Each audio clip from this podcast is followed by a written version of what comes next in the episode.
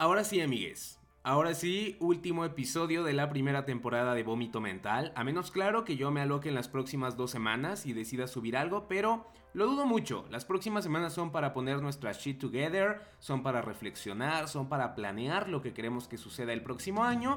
Así que sí, último episodio de la primera temporada de este bonito podcast y pues también último episodio de este extraño año 2021. En caso de que seas una personita nueva por aquí, me presento, yo soy Enrique Azamar y esto es Vómito Mental. El día de hoy te estaré hablando de una novela que dio mucho de qué hablar el año pasado y que también lo hará el próximo año ya que tendrá su adaptación al cine. Estoy hablando de Red, White and Royal Blue de Casey McKeeston. ¿De qué va esta historia? Imagínate un 2016 en el que el señor expresidente Donald Trump no gana la presidencia de Estados Unidos. En su lugar la gana una mujer, demócrata, a favor de las minorías y cuyos hijos tienen sangre mexicana en las venas. Pues eso es lo que pasa en el universo alterno en el que se desarrolla esta historia.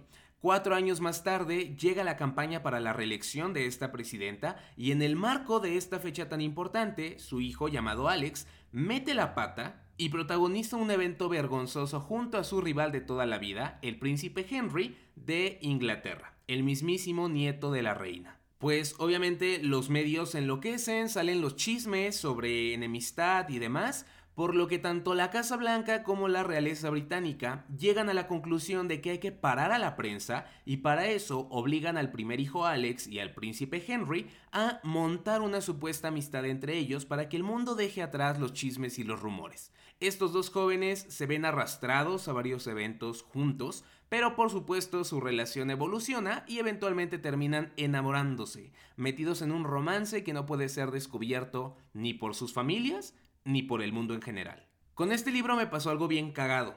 Resulta que yo comencé a leerlo pensando que era una novela revelación que nadie conocía, cuando en realidad fue como los Juegos del Hambre, pero gay, del 2019 y del 2020. No por la trama, sino porque todo el mundo ya lo conocía menos yo, pero con México pues todo nos llega mil años después. Yo andaba en mi burbujita de ignorancia cuando en realidad esta historia ya fue todo un boom en otros países y como te comentaba segundos atrás, ya hasta tiene asegurada una adaptación al cine. Pues bueno, a final de cuentas eso no tiene nada de malo, solo me pareció gracioso y ¿saben qué? Me gustó que ya todo mundo conociera esta historia porque al menos cuando yo la terminé me pude sumergir en la web y encontrar todo tipo de contenido realizado por los fans y vaya, eso se agradece bastante. Ahora sí, ¿qué me pareció la novela?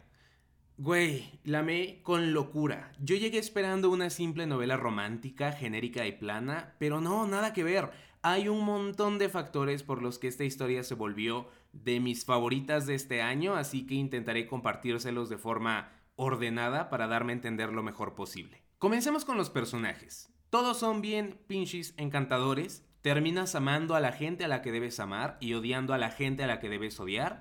Están bien construidos, sus papeles están bien definidos dentro de la trama y por eso los identificas con facilidad y vas fluyendo con ellos capítulo a capítulo. Disfruté un montón a ambos protagonistas, más que nada porque son personajes complejos que, si bien en un principio podrían parecer, no sé, clichés o tú te esperas que van a ser clichés, cuentan con características y contextos bien especiales que les aportan muy buena profundidad. Alex, el primer hijo, comienza siendo este chavo que vaya, sabe que tiene un papel importante en la política, un rol que desarrollar frente a todo el mundo y un futuro muy prometedor, pero que poco a poco se deja llevar por ciertas circunstancias que lo hacen descubrir nuevas facetas de sí mismo y en vez de huir o tratar de reprimirlas, se aferra a seguir descubriéndolas y recurre a sus personas cercanas para que lo aconsejen y sean como guías para él.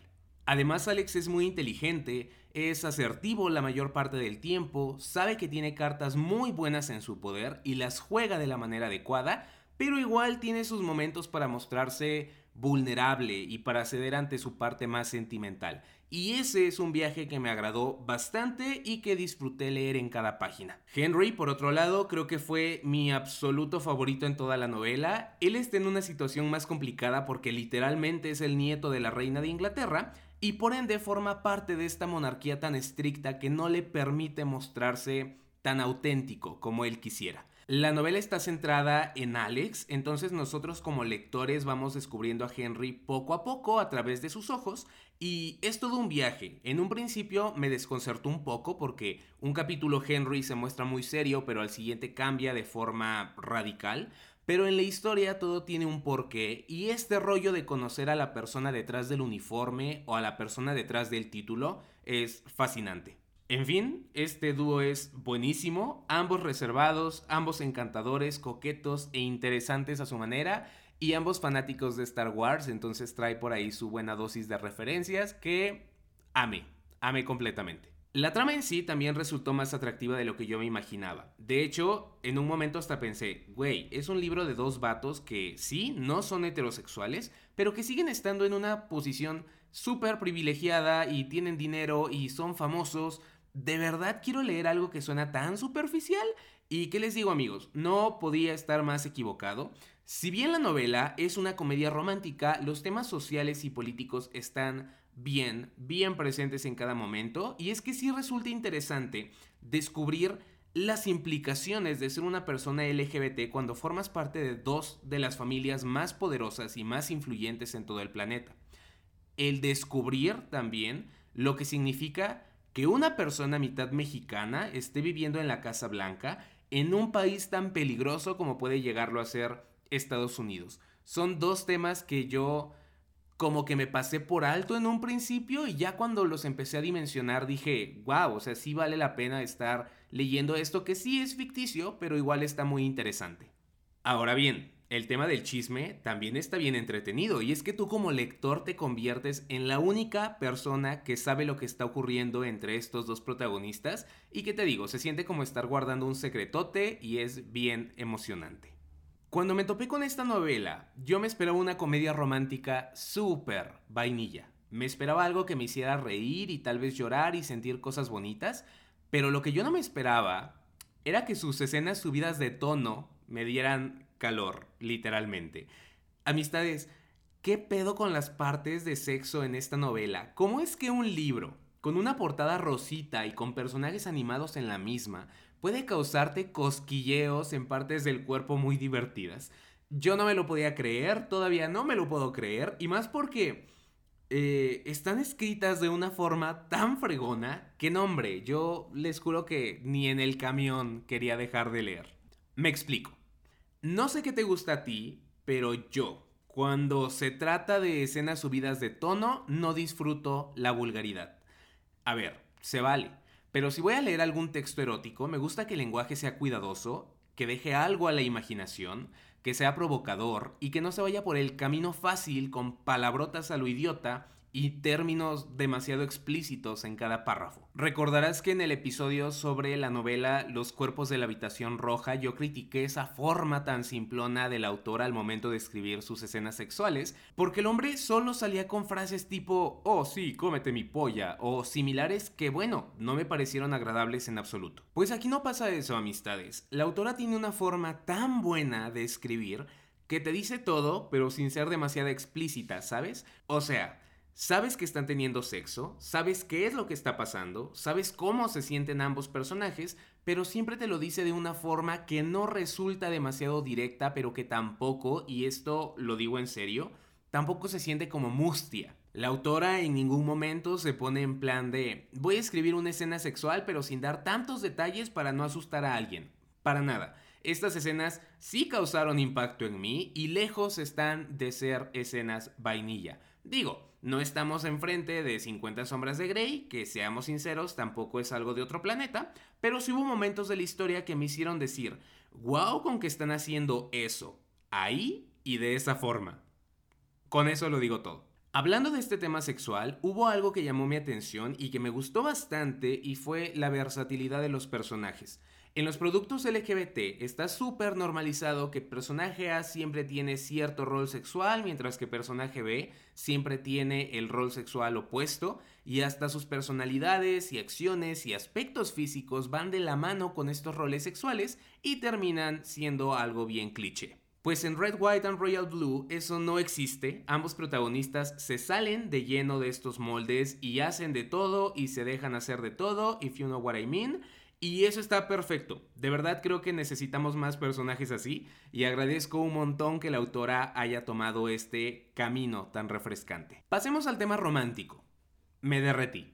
Yo les comentaba que a lo largo de esta historia ambos personajes van deshaciéndose de estos escudos sentimentales, por así decirlo, hasta mostrarse súper vulnerables el uno con el otro. Y en el camino hacen uso de cierto recurso que vaya, desconozco si ya ha sido usado antes, pero yo lo encontré muy bonito. Y es que se empiezan a escribir correos electrónicos, pero siempre los terminan adjuntando una cita dicha por algún personaje famoso de la historia que describa lo que los protagonistas están sintiendo en ese momento o lo que le quieren decir al otro. Tipo, de pronto estás muy tranquilito en un capítulo y de la nada un personaje le manda al otro una cita de Eleanor Roosevelt que dice algo así como, por favor que tu corazón siga estando en Washington mientras esté yo aquí, porque el mío está donde estás tú. Y dude, de la nada ya estás sonriendo como menso y sintiendo envidia porque los hombres que son cercanos a ti jamás te van a enviar una cita así de bonita. Y bueno, ya me proyecté, pero creo que entienden el punto. Afortunadamente la autora no abusa de este recurso y eventualmente llegamos a las frases completamente originales y de su autoría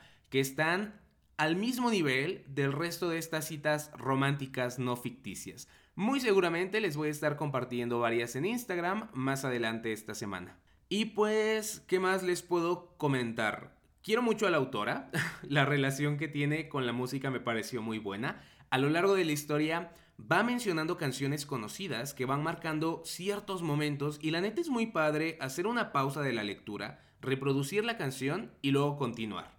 De nuevo, es otro recurso del que no se abusa por lo que las referencias están ahí pero tampoco es que abunden demasiado, lo cual funciona perfecto para mí. También algo que me encantó al mil por ciento es que si visitas el Instagram de la autora y checas los enlaces que comparte, vas a encontrar uno Spotify en el que ella creó playlist para cada uno de los personajes de la historia. Y güey, la selección de canciones es buenísima. Justo la estoy escuchando ahorita mientras escribo el guion para el episodio.